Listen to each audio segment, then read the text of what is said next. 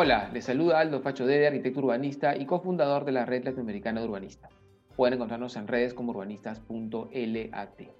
Ciudades que Inspiran es una iniciativa conjunta entre la Red de Urbanistas y el Comité de Lectura, desde donde visitaremos diversas ciudades del Perú y Latinoamérica a través de las miradas críticas de sus ciudadanas y ciudadanos, buscando destacar aquellos aspectos que nos inspiran y apasionan. En el cuarto episodio de la segunda temporada del podcast, vamos a hablar con Vania Macías Málaga sobre la incidencia de la ciudad en la vida de los jóvenes con los que trabaja y cómo desde su arte están transformando los espacios que habita. Vania es una mujer polifacética, directora artística, bailarina y emprendedora social. Es Ashoka Fellow, embajadora de la marca Perú y fue nombrada Young Global Leader por el World Economic Forum. Ha sido reconocida como Amauta por el Ministerio de Educación y nombrada dos veces ciudadana ilustre por la Municipalidad de Lima. Actualmente es miembro del Consejo Nacional de Educación. Ha sido considerada entre los 49 peruanos más innovadores de la historia por Semana Económica y la Deutsche Welle la consideró entre las 40 mujeres más influyentes de Latinoamérica respecto a temas de transformación y desarrollo social. Hola Vania, gracias por aceptar participar en este podcast. Te sigo desde hace mucho y quiero agradecerte enormemente por el trabajo que vienes desarrollando en nuestro país. La experiencia que cuentas en las diferentes charlas TED se inicia con un encuentro urbano, ese episodio que comentas que transformó tu vida, en el que te encontraste cara a cara con ese grupo de jóvenes que vivían de lo que podían recoger en los semáforos, en donde realizaban sus acrobacias. Como bien relatas, ese encuentro confrontó dos realidades urbanas absolutamente opuestas, pero que conviven. Por un lado, la de los que tenemos todo cerca y por otro, la de quienes tienen todo lejos. Tu vida cambió radicalmente a partir de ese momento y has cambiado la vida de cientos de peruanas y peruanos, quienes gracias a tu visión y propósito han podido superar las barreras de la marginalidad urbana. Te pido que nos cuentes cómo fue tu encuentro con esa realidad en la que esos jóvenes sobrevivían, cuáles fueron las mayores limitaciones que tuvieron que afrontar para salir o transformar esos contextos y cuáles serían los mínimos que debiéramos exigir a nuestras ciudades para que podamos desarrollar a plenitud nuestros talentos. Gracias, Aldo, bueno, por, la invitación. Encantada de compartir un poco de, mi experiencia y un poco respondiendo a la, a la, pregunta.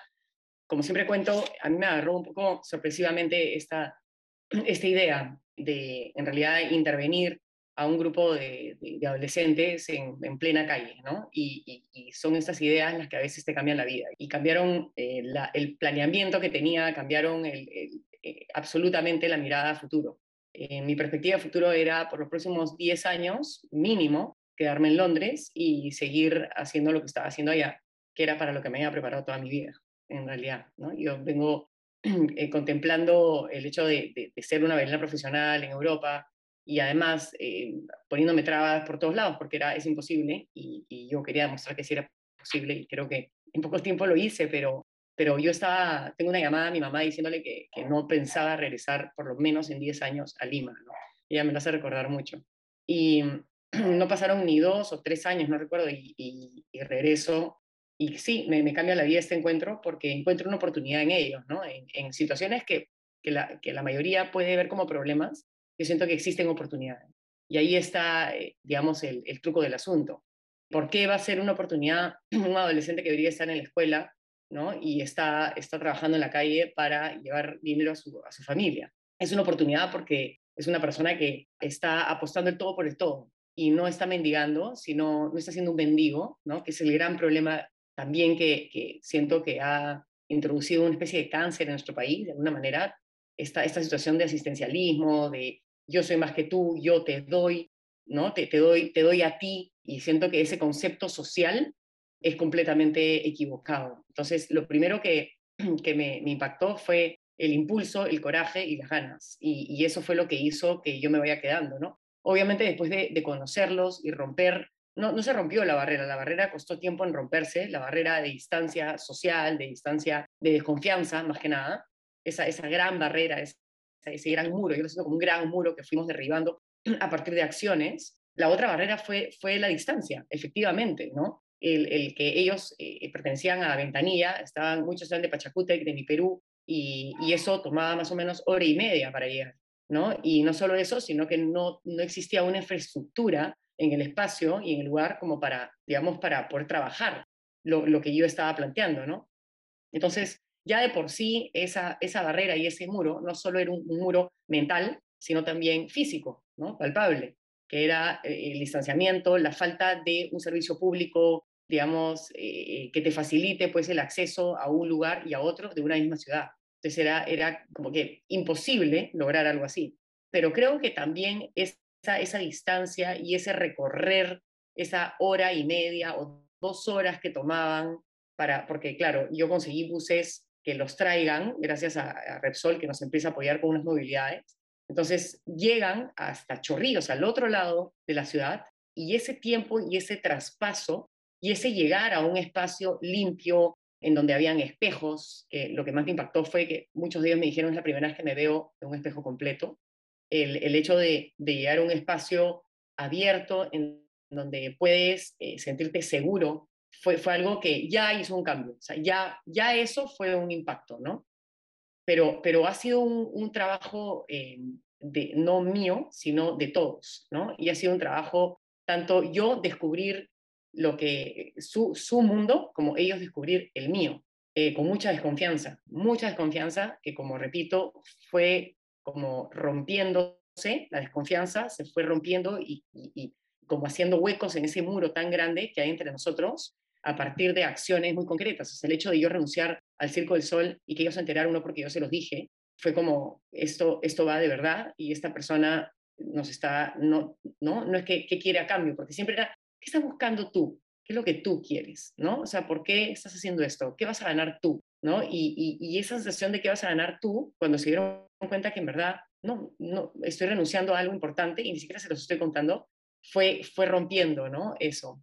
Cuando, cuando me, mencionaste la marginalidad urbana, yo pensé también en la marginalidad mental, porque siento que las ciudades son el fruto de lo que tenemos en la cabeza, ¿no? De cómo nos estructuramos y cómo nos vemos, y se van construyendo a partir de eso que pensamos y cómo nos pensamos, ¿no? Y qué es lo que deseamos. Entonces, siento que acá hay un punto súper, súper importante y es que cuando llegan los primeros eh, adolescentes, recuerda que yo introduzco el hip hop y introduzco el hip hop como una especie de traslado de know-how desde Estados Unidos acá, porque ellos se vestían como hip hoperos. Ellos se vestían así, o sea, cuando yo llego, ellos están vestidos con la gorrita, con el bling bling, teniendo pocos recursos, sí tenían, buscaban el tener eso porque eso les daba una identidad, les daba un sentido de pertenencia, y ahí es un punto crucial en todo el trabajo. Y voy a apelar al tema de identidad acá, que es importantísimo. Y es que cuando, cuando a mí me dicen, oye, pero ¿por qué estás trayendo algo de afuera al Perú que tiene tanta riqueza? Porque es lo que han escogido ellos. Yo no puedo venir e imponer clases de folclore. Ya me pasó, que ¿no? una vez eh, hicimos intervención, tratamos de entrar por folclore y desaparecieron, eran 200, quedaron 10. Así no van las cosas, las cosas van como en un diálogo. ¿Qué es lo que tú quieres? y, cómo podemos enganchar. Entonces, cuando después de unos meses se dieron cuenta que no entendían las letras del hip hop, que ya tenían todas las, o sea, estaban con herramientas, digamos, técnicas de hip hop, pero que no había un sentimiento, y les puse el mayoral, por ejemplo, y empezaron a vibrar, entonces eso hizo que empiecen a, encontrar una identidad propia. Y siento que es el mismo problema que, que tenemos en las ciudades. No hay una identidad no hay una identidad. Y mira lo que nos ha pasado en Chincheros. O sea, yo cuando fui a Chincheros lloré, porque pasar de, de, ver algo que se había construido por años de años con técnica, con conceptos que, están, que abordan la naturaleza, de ¿no? nuestros antepasados que han estado mirando, construyendo a partir de lo que hay en la zona, de pronto, cuando se les da dinero a las personas para que puedan, ¿no? por la expropiación y, para ¿no? recompensarlos, y reciben una cantidad de dinero, hacen una construcción ¿no? que no tiene, no tiene ningún sentido ni con los materiales de la zona, ni con lo que la misma, incluso hay algunos techos que ni siquiera son a dos aguas, que llueve. Es una imitación de Lima, es una imitación, es una falta de conexión con quién soy. Y eso fue el mismo proceso que sucedió con los jóvenes. Hoy día se pelean por ser, por, decir que ellos, en verdad mi abuelo es de Ayacucho, pero mi abuela es de Apurímac, entonces yo vibro con esto, el otro es el guerrero moche, el otro es el... Entonces, de alguna manera, siento que ese proceso de marginalidad mental, suena fuerte, marginalidad mental, pero es el no creérmela, el no mirar, el no conectar con uno mismo y conectar con quién soy. ¿No? ¿Y cuál es mi identidad de verdad? ¿Y con qué vibro? No con lo que la gente cree que voy a vibrar, sino con qué vibro yo, ¿no? No pongo mayólicas al frente de mi casa porque eso me da estatus, porque alguien lo puso y entonces seguro que así es, sino que vibro con qué realmente me mueve a mí, ¿no? Y hoy día, gracias a eso, tenemos pues nuestros guaylas, bailado con house, ¿no? Porque aprendieron una técnica nueva, pero la abordaron desde lo suyo.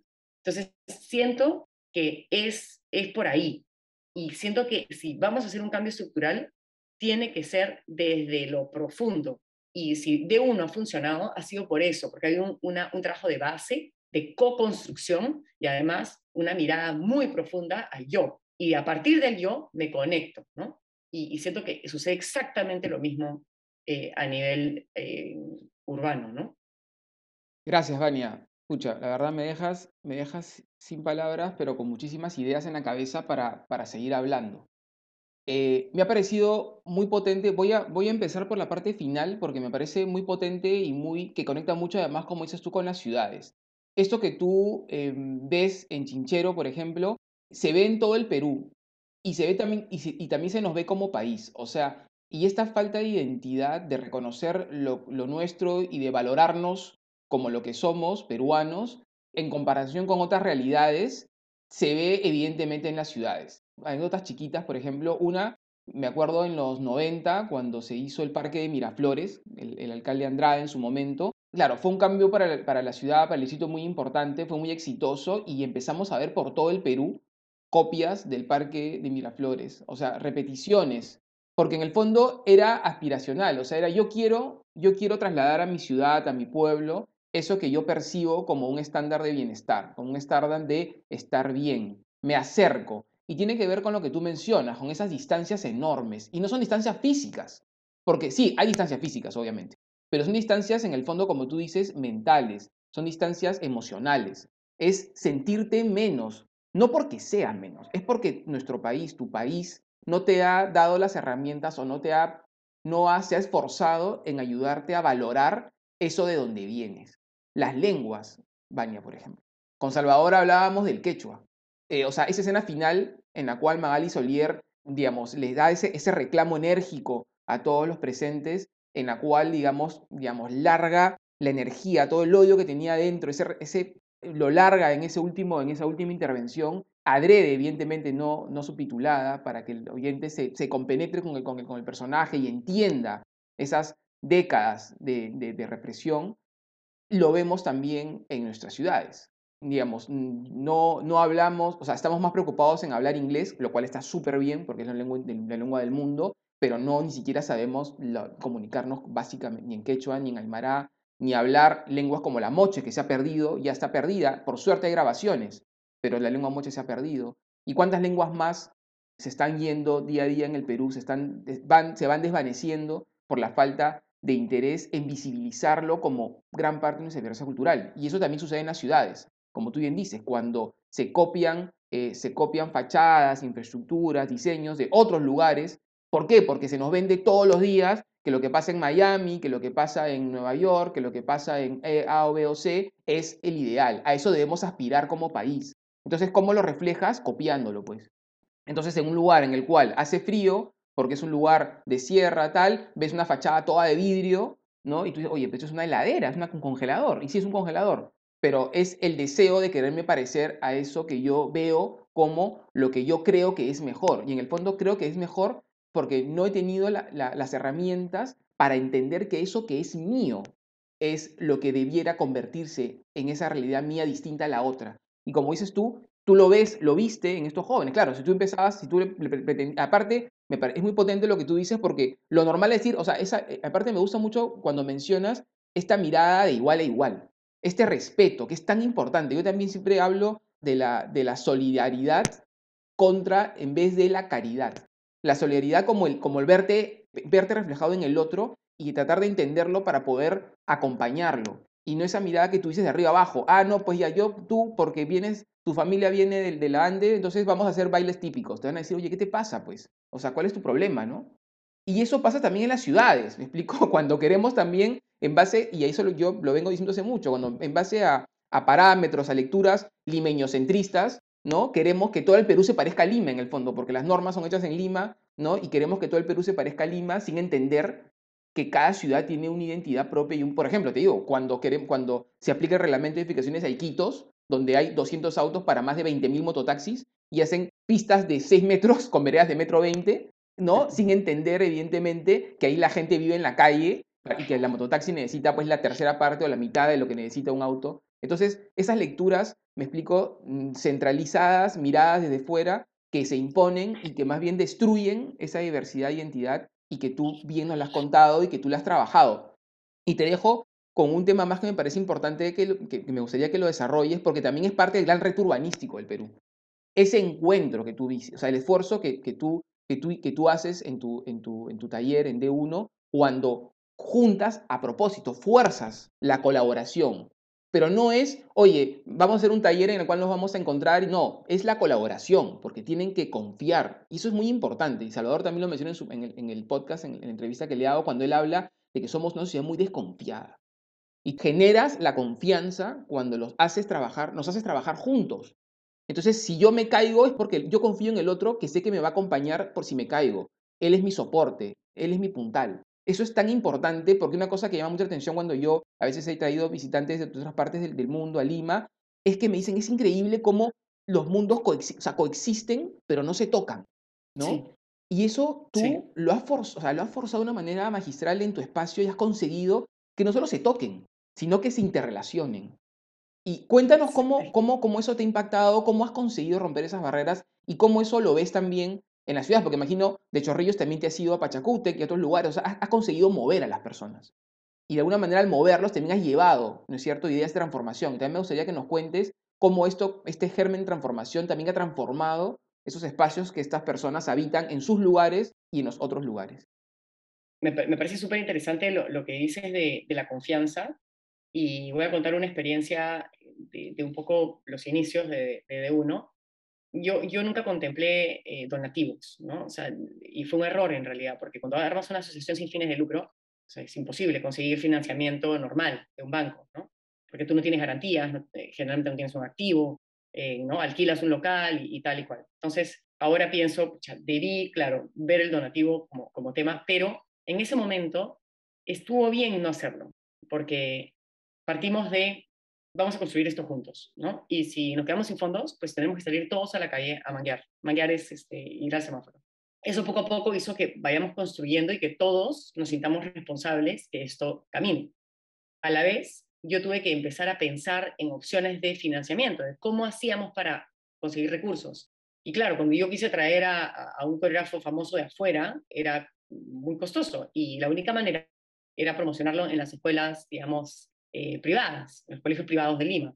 Y eso fue lo que hice. Y, nuevamente un problema se convirtió en una oportunidad, ¿no? Que es, ok, no hay escuelas de hip hop, de jazz, de street jazz en Lima. No existen escuelas multidisciplinarias como las a las cuales yo iba a defogar un poco en Londres, como Pineapple Studios o Broadway Dance Center en Nueva York. No existen. Entonces, mira, es una oportunidad. Entonces, ¿qué tal si empiezo, empiezo a generar una escuela en donde hayan personas que pueden pagar por las clases y eso financie a todo el programa? Y además, quiero que sea la mejor escuela. ¿Para qué? Para que la gente, digamos, de San Isidro, de Miraflores, de la planicie, puedan llegar y quieran estar. Y que sus hijos quieran estar. Porque eso va a obligar a que tengan que convivir con jóvenes y adolescentes de otras realidades. Y eso fue lo que pasó. Eh, es más, la primera obra que, que armo en el peruano japonés con Raquel en llamas se llamó Mezcla, ¿no? Y, fue una historia totalmente verdadera, que era una chica de San Isidro, se enamora de un chico de Ventanilla. Y yo hacía de la mamá, que fue una mamá que de verdad me llamó, o sea, no me llamó, perdón, me mandó un correo a decirme que por qué estaba haciéndole esto, ¿no? Y por qué yo estaba haciendo esto. Y así han habido muchas historias en donde, claro, lo que ha pasado es, es un proceso en donde tú ves al, al otro que vive en otro lugar, que viene de otro contexto y es como una especie de, son como zombies, me imagino, ¿no? La gente piensa que son zombies, son gente con la cual yo no me voy a relacionar, ¿no? Estoy poniendo, ¿no? igual los otros piensan, no, ellos son, ¿no? Vienen de otra clase social, son, ¿no? Son platudos, tal vez les llaman así, o, ¿no? Son una especie de personas con las cuales yo no me voy a relacionar. Pero ¿qué pasa si te obligo a relacionarte porque tú quieres entrar a esa clase y tú quieres aprender con ese coreógrafo, que es el coreógrafo Britney Spears? Entonces, tanto el chico de Ventanilla como el chico de San Isidro va a querer aprender del coreógrafo de, ¿me entiendes? Puff Daddy. Entonces, ok, todos entran al salón y van a tener que interactuar, porque el hip hop, ¿sí? Es un baile social. Entonces, al tener un baile social y al hacer freestyle y al hacer círculo, naturalmente se está gestando comunidad. Entonces, de esa manera son puntos de encuentro. Puntos de encuentro. Un punto de encuentro es un parque. O sea, mira Hyde Park en Londres, ¿no? O sea, Hyde Park era el punto de encuentro, ¿no? Era un lugar en donde confluyen distintos sectores sociales y tal. Y de uno, mi sueño fue ese, no solo que el arte y la danza y el movimiento se ha visto ya no como lo había aprendido yo, que era, ¿no? Como, como lo había vivido en realidad, que era muy duro, ¿no? Era, no era un proceso de sanación personal en absoluto, era completamente lo contrario.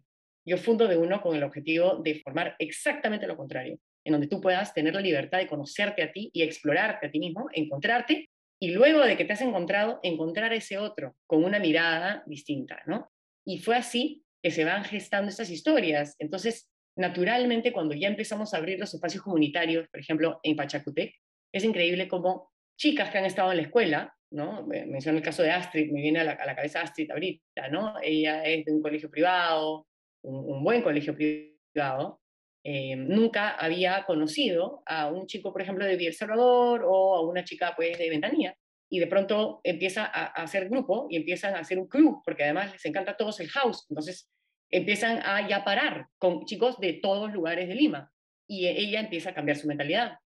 Pero claro, es, difícil, porque claro, tu contexto y tu entorno cercano dice qué le está pasando, se está transformando, que está... Pero de pronto, si eres más inteligente, puedes empezar a incorporar a más gente a este grupo. Y de pronto ella me pide, oye, quiero dictar en Pachacutec, quiero dictar en Pachacutec, ¿no? O, o, y, y, así tengo, mira, muchísimos casos, ¿no? En donde ese despertar, ese darte cuenta que no, él no es un zombie, tú tampoco lo eres, ¿no? Son seres humanos y además tienen un gusto similar han encontrado un punto de confluencia, un punto en común. Y mira, ¿no? Y hemos podido convivir y hemos estado comunidad y nos hemos integrado y no ha pasado nada malo, ¿no? Nadie mató a nadie.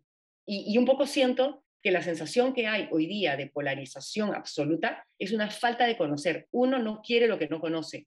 Entonces, ¿cómo vas a, vas a poder empatizar o cómo vas a poder siquiera escuchar lo que el otro dice si ya le pusiste la barrera porque no quieres conocerlo?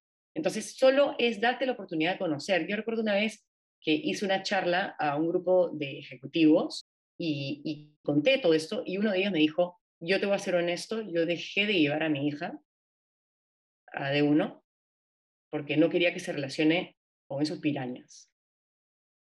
¿No? Y le dije, bueno, qué pena que tu hija no tuvo la fuerza para enseñarte a ti ¿no? Y develar, o sea, y, destaparte, ¿no? La venda que tienes en los ojos. Porque me ha pasado en muchas ocasiones que han sido los chicos los que han hecho que los papás piensen y miren distinto. Eso ha sucedido muchísimo también. Entonces ha sido un proceso muy interesante que no es el que yo tenía planificado, ojo. Yo no tenía planificado, sí, vamos a integrar dos mundos. No, no. Eso, eso no está en el plan. El plan está ¿Cómo hago demonios para sacar a esta gente adelante juntos, nosotros, todos? Y naturalmente fue lo que, ¿no? no, no sacar adelante, sino poder dar un poquito más de oportunidades para que la luz gigante que tienen ahí adentro empiece a brillar, nada más. ¿no? Y, y, lo lindo de esto es que las personas que supuestamente tienen los medios económicos se han visto más salvadas incluso y más acogidas que muchas personas con menos recursos económicos, ¿no? Eso es lo curioso del método que ahora se llama el método de uno. Entonces es muy interesante lo que sucede, simplemente con generar estos espacios de encuentro. Claro, es, es, interesantísimo. Como dices tú, esa, ese romper, romper barreras, vuelvo a repetir, lo enormemente desconfiados que somos del otro, y en gran parte yo entiendo que esa desconfianza se da porque la, sociedad misma, lo que somos, nos ha llevado a construir mundos muy distantes, que estamos, estamos totalmente involucrados, pero somos distantes, o sea, podemos estar al lado del otro, pero no estamos en absoluto conectados, no tenemos ni idea que, está, que le pasa al otro. Y eso, por ejemplo, en el podcast que, bueno, estamos grabando em, hoy día, miércoles 21, eh, digo porque voy a hacer mención al podcast que va a salir este viernes, viernes 23, que es sobre ciudad y literatura. Y ahí hablando con Alberto Rincón, hablamos, por ejemplo, del, de Un Mundo para Julius, en donde mm. Julius justamente lo que hace es rompe esa barrera que tú mencionas. Y ante la frialdad de ese entorno a la cual él pertenecía, él entra a ese mundo, a ese otro mundo del cual él estaba prohibido en el fondo de, aproximarse, y encuentra esa afectividad, esa riqueza, ese amor que él echaba en falta. Entonces, eso que dices tú, muchas veces la salvación, entre comillas, no es, ¿no es cierto?, del que creemos que vive menos bien, es al revés, es del que se cree que vive bien, porque descubre en ese otro todo eso que realmente le hace falta. Porque en el fondo, las otras personas, como bien dices, con esa enorme energía que tenemos las y los peruanos de emprendedurismo, pero también supervivencia, o sea, ellos ya han partido de nada, entonces se han construido y esa construcción les da una capacidad de poder enfrentar la adversidad enorme, que esos otros que creen que tienen todo, en verdad tienen muy poco y sobre todo no tienen capacidad de resiliencia. Me parece muy potente. Y también quiero mencionar, has hablado de las ciudades en varios momentos, pero has, dicho una palabra que me pareció muy linda, que son puntos de encuentro. Los parques como puntos de encuentro, el espacio público como punto de encuentro, como punto de encuentro para poder socializar y poder desarrollar nuestras actividades y nuestros deseos, nuestros sueños, bailes, danzas, teatro, lo que fuera, tirarnos en el pasto y mirar, a mirar las nubes, lo que sea. O sea, esos puntos de encuentro que debiera ser lo, mínimo que la ciudad nos ofrece y que son tan diferentes. Cuando vamos, por ejemplo, a algunas zonas de Lima, esos puntos de encuentro son terrales, directamente, sin ningún tipo de infraestructura, ni siquiera iluminación. Y en otros lugares son parques que cada mes les cambian de flores y le ponen jueguitos nuevos y tal. O sea, hay una sobreabundancia y una, y una, excesiva, y una excesiva carencia. Entonces ahí también cómo podemos llevar ese mensaje de equidad y ese mensaje de igualdad desde esos puntos de encuentro que tú mencionas. Y también dijiste algo muy potente, que es que la ciudad son el reflejo de lo que somos, y es totalmente así. O sea, mira, es un tema que yo vengo también hace mucho diciendo en, diferentes espacios en los cuales me invitan a hablar, que la ciudad es el reflejo de lo que somos. Es que es así, Baña. La ciudad somos nosotros, porque la ciudad es un constructo social. Entonces, cada parte de la ciudad que vemos es producto de nosotros mismos, nos refleja de una manera muy dura, tanto en lo bonito como en lo malo. Y lo malo está en la ciudad. Entonces, como dices tú, esos, eso yo te preguntaba, esos cambios que tú has generado en estas personas, ya miles de personas, también se ven en la ciudad reflejada.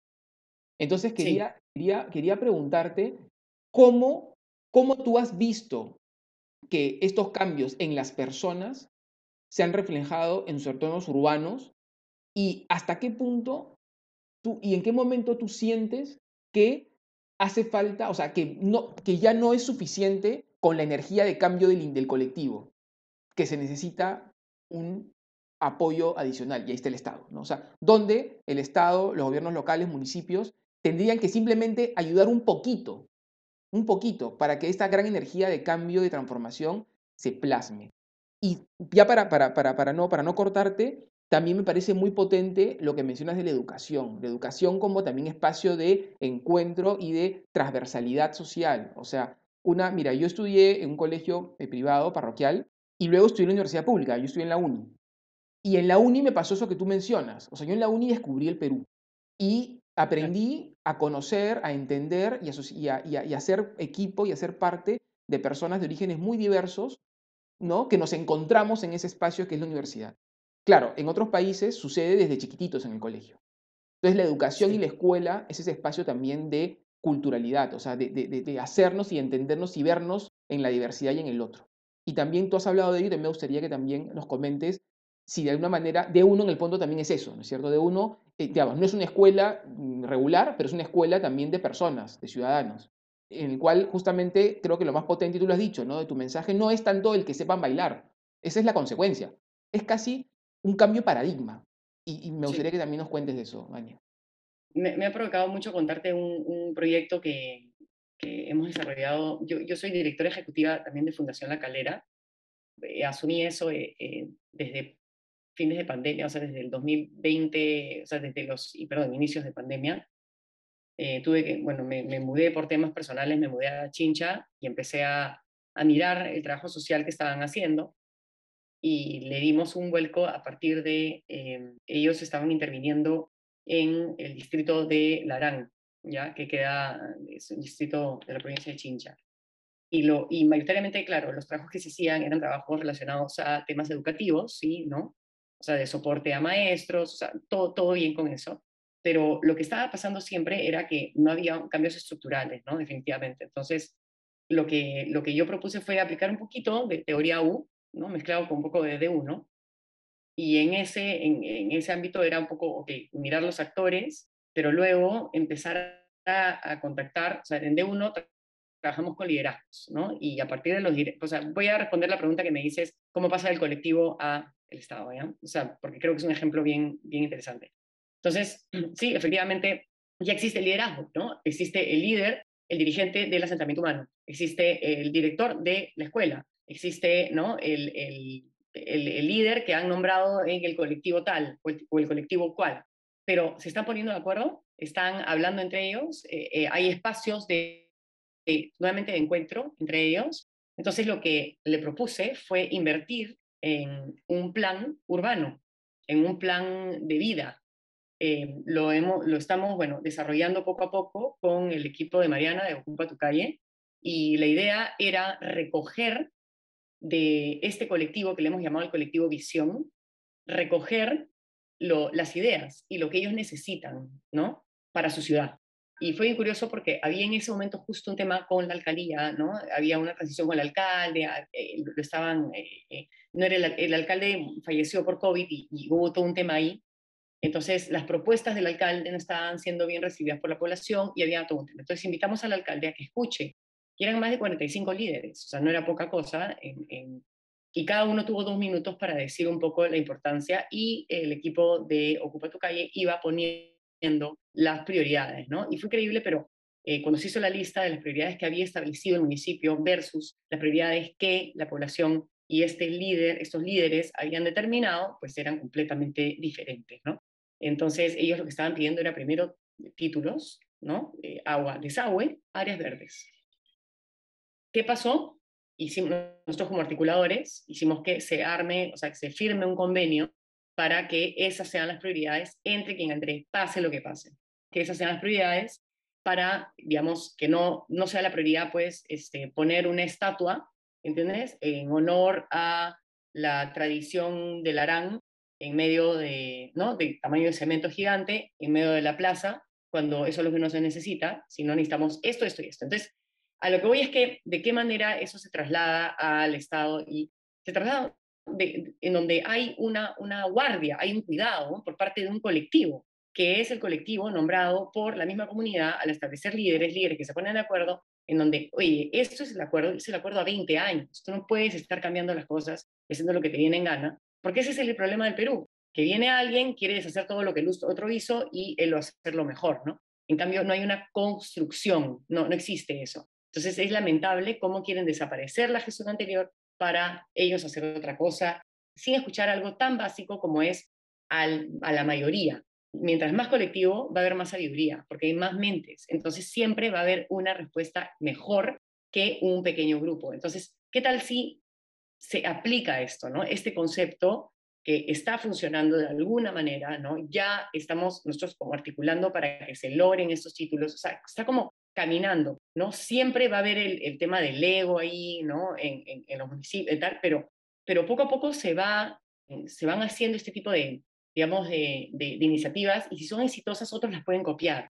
A lo que voy es cuando yo le pregunté a Mariana, nunca me voy a olvidar, oye, ¿cuántos planes urbanos, ¿no? Hay, no sé, se han hecho en el Perú, por así ponerlo, ¿no? Y, y tal vez esté equivocada mi respuesta, pero, o sea, me dijo, mira, hay varios, pero le dije, ¿cuántos se han ejecutado? Quisiera saber cuántos se han ejecutado. Y me dijo, que yo sepa ninguno. Y fue muy, fue muy fuerte esa respuesta. Y, y tú, tú, sabes más que nadie esto, es tu tema. Yo, yo no lo sé, pero pregunto, ¿no? O sea, ningún plan, o sea, han hecho planes urbanos, pero ninguno se ha ejecutado. O sea, eso es, eso es muy fuerte, eso es fortísimo. Eh, entonces, claro, mi respuesta a la primera pregunta va por ahí. Creo que es posible y de esta manera, y sí, fomentando liderazgos. Por otro lado, en el tema, en el tema de educación, ¿qué te puedo decir? O sea, ahorita lo que hemos hecho nosotros, por ejemplo, es trasladar la metodología a través de Revelarte, que es un proyecto piloto que hicimos con Alicorp. Seguimos en esto y la idea es, bueno, ya está, eh, convertirse en política pública. ¿Y de qué se trata? Es trasladar un método que viene de la sociedad civil a las escuelas públicas a través de las clases de arte y cultura, por ejemplo, ¿no? Usando el arte como una herramienta, ¿para qué? Para cubrir una currícula en donde vas a aprender los tonos, los colores, ¿me entiendes? Las diferentes tonalidades, pero también aplicado a habilidad socioemocional, pero desde la experiencia y haciendo comunidad, ¿no? En donde la clase es vista distinto, en donde el profesor no es el que, el que sabe la verdad de todo, sino que es el que educa, saca de adentro de las personas y revelan su potencial a través de expresiones artísticas, ¿no? Entonces, eso, por ejemplo, es un piloto en donde siento que, el tema educativo, o sea, siento que la ciudad educa. Siento que si queremos cambios estructurales, tengo una foto que siempre uso en, algunas de mis charlas, que es una foto de una playa en la India, que es la misma playa, en donde en una, en una foto está llena de basura y en otra está completamente limpia. Y la pregunta muy simple es, ¿dónde crees que es más factible tirar un papel? ¿no? ¿Dónde crees que es más factible hacerlo? Evidentemente va a ser, ¿no? Porque la gente puede ser súper malcriada en una ciudad, no sé, pues, ¿no? en Lima, y de pronto van a Holanda, ¿no? se van a Ámsterdam y, y cumplen todas las reglas. Es porque la mayoría, el colectivo, todo está diseñado para que tú sientas que eres el raro si haces las cosas como no deben ser. Entonces, creo que la ciudad educa, pero de maneras alucinantes. O sea, creo que los cambios a nivel de educación, de convivencia, de valores, en cada detalle del diseño de una ciudad es clave. Oye, Vania, brutal, la verdad, pucha, o sea, me has, me has, me has dejado con la boca abierta. Sinceramente, tenía enormes expectativas de este, de este podcast. Eh, investigué mucho, te escuché, te leí, pero me has dejado ahora claro, o sea, me has mostrado este, facetas de tu trabajo que no conocía además con una amiga en común, Mariana, con la que grabamos justamente el cierre de la primera temporada y con quien hemos trabajado además un proyecto muy, muy interesante y ambicioso que es Propuestas para Mejores Ciudades con el equipo de INCIDE en el marco de, del colectivo del cual somos parte, Sociedad Beta. Y sí, es brutal, sí, creo que tu mensaje es muy potente porque en el fondo esos despertares en las personas que tú generas con D1, cuando se organizan ya como comunidad se llevan a la instancia política, porque en el fondo, así como la ciudad nos refleja, la política nos refleja también, porque la política es ciudad, es polis, es ciudad, porque en el fondo ambas cosas somos nosotros, pues, o sea, los políticos no vienen como la gente, oye, pero no es que somos ladrones, no, pues, si todos son ladrones, es que también nosotros somos todos ladrones, porque el político sale de acá, es tu vecino, más el alcalde, porque el alcalde además tiene que ser vecino. Entonces, si todos somos ladrones, los políticos son todos ladrones. Pero si todos somos ciudadanos comprometidos, informados, con energía y ganas de transformar la ciudad para nosotros y para un mejor futuro, van a haber políticos con, esa misma, con ese mismo corte. Entonces, si esa sociedad organizada que tú dices, motivada, que se saca la venda y que ve más allá de sí mismo y que rompe esa barrera, digamos, de la desconfianza y que más bien se abre al otro, se pueden poner de acuerdo en esos mínimos, pero también metas, ¿no? Que de forma colectiva se aspiran, esto tiene que verse reflejado en las políticas urbanas. Y como tú bien dices, el plan de desarrollo urbano es eso, es un vehículo. Lo que pasa en el Perú es que los planes se han visto siempre como fines. O sea, el plan es el fin. Termina el plan, te entrego el bodoque, listo, se acabó, a otra cosa. ¿Por qué? Porque ese plan, ese plan entregado tenía, venía con incentivos, venía con metas de cumplimiento, con dinero en el fondo. Pero nunca, nunca el Estado peruano no ha entendido en el fondo para qué se planifica.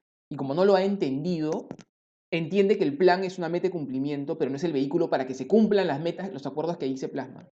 Y esto que tú estás haciendo junto con Mariana, con Ocupa tu calle, es justamente ir de abajo hacia adelante. O sea, primero ponernos de acuerdo, entender qué es lo que necesitamos, cuáles son esos mínimos para poder mejorar esta condición urbana ¿no? que hoy nos limita, y a partir de esos mínimos y acuerdos, entender cuál es el contexto de gestión y planificación, ponerlo en un documento, y lo más importante, Maña, que tú dices, que sea la sociedad misma la garante de que ese documento se continúe, más allá de los colores políticos que sucedan en el gobierno.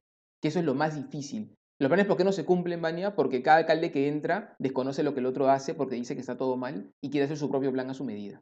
Y porque lamentablemente no tenemos herramientas para ponerle justamente candados a esas actitudes y más bien obligar a los alcaldes a tener que negociar, consensuar y trabajar con la colectividad. El tema de, de un poco lo que planteamos fue necesitamos a personas expertas en tema urbanístico, pero lo, más importante acá es escuchar al colectivo, o sea, escuchar a la comunidad. Porque si, si sale la idea, ponte de Mariana, no lo van a validar, ¿entiendes? No, no, no, no va a tener la cabida que tiene si todo sale de ellos. O sea, nosotros somos canal, somos canal. Porque si tú vienes, y, es lo mismo que me pasó con D1, si yo vengo y les digo, ¿saben qué chicos? Ustedes van a aprender hip hop, lo van a hacer así, porque, o voy a dar talleres de danza para cambiarles la vida. ¡Uh! Miles de, iniciativas así hay. O sea, eso, eso ya está bonito, pero eh, ¿qué le estás diciendo? ¿Cuál es el mensaje que está mandando? ¿no? Yo te voy a resolver la vida, ¿no? Ven, yo te soluciono. Y eso es contraproducente. Entonces es exactamente lo mismo. Es, yo, yo tengo herramientas, yo sé un poco, ¿no? Tengo experiencia en, en eso, pero yo no voy a decir cuáles son las prioridades. Ustedes más que nadie saben cuáles son las prioridades. Y son ustedes, por eso van a ser los garantes y los guardianes, porque son sus ideas, son sus propuestas, ¿no? Nosotros somos solo los que ordenamos y planteamos. Entonces, oigan, incluso, ¿les parece esto? Mira, vamos con esto, vamos con lo otro, ¿no? Y, y la propuesta de, de un plan está sobre la base de ellos. Entonces, ellos son los importantes y por eso es que me siento visibilizado, me siento escuchado, boom, yo defiendo esto, es mío, ¿no? Entonces, ahí está la diferencia, creo. Brutal, brutal. Y creo que viene súper a, tiempo porque además, no sé si, si, sabes, pero se acaba de aprobar, después de décadas de trabajo, la ley, la ley de desarrollo urbano sostenible en el Perú.